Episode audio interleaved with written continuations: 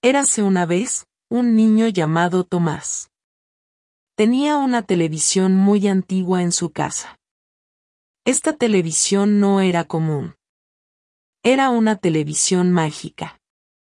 Tomás encendía la televisión todos los días después de la escuela. Veía dibujos animados, películas y también las noticias.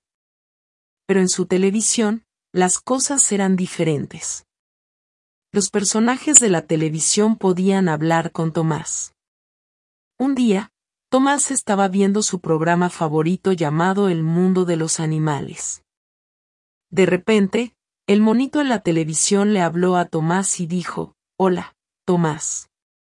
¿Quieres jugar con nosotros? Tomás estaba sorprendido y no sabía qué decir.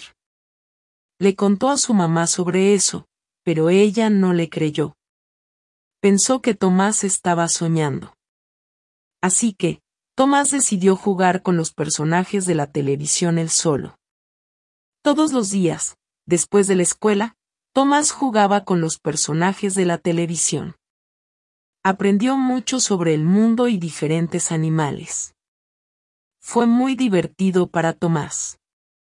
Pero había una cosa que Tomás tenía que recordar. No debería decirle a nadie sobre su televisión mágica. Fue su pequeño secreto. La televisión mágica le dio a Tomás muchos amigos y lecciones divertidas. Tomás estaba muy agradecido por tener una televisión mágica. Y hasta el día de hoy, sigue siendo su secreto.